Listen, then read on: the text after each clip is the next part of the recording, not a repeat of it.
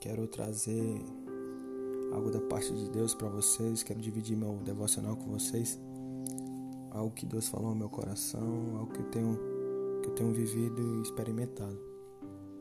E o texto que eu quero usar se encontra lá em Mateus 6, versículo 3, que fala o seguinte: Mas quando você der esmola, que a sua mão esquerda não sabe o que está fazendo a direita, de forma que você preste ajuda em secreto.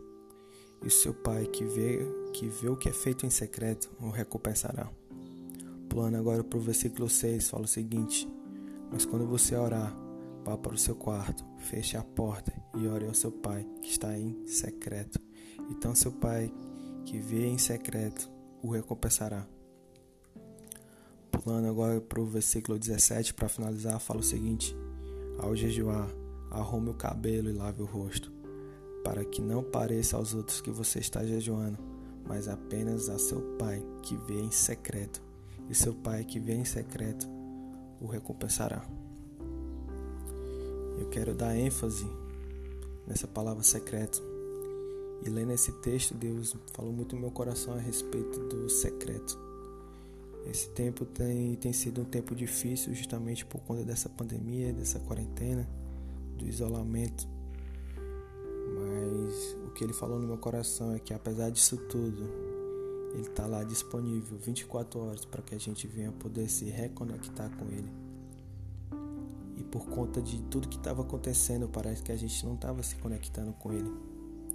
Talvez a nossa, nossa rotina, nossa vida, nossa vida acadêmica estava muito agitada. E a gente não estava dando ouvidos para aquilo que ele queria ouvir. E talvez esse tempo Deus tenha, tenha abaixado o volume, o barulho do mundo, para que a voz dele possa ecoar no nosso coração. Acredito que esse é um tempo difícil, é um tempo de que a gente está passando dificuldades, mas esse deserto não é um tempo de entretenimento, mas um tempo sim de crescimento. Apesar de vários e vários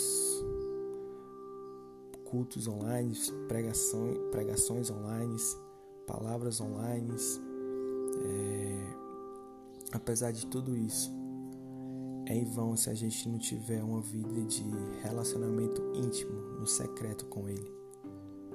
Nós temos aí milhares e milhares e milhares de pregações disponíveis para gente.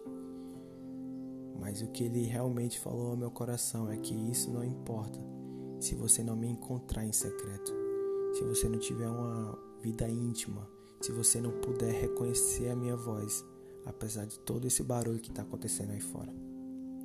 Então, o que eu quero deixar para vocês é que esse tempo Deus ele quer falar no nosso coração, mas ele não vai falar com a gente se a gente der ouvidos para os barulhos que estão acontecendo aí.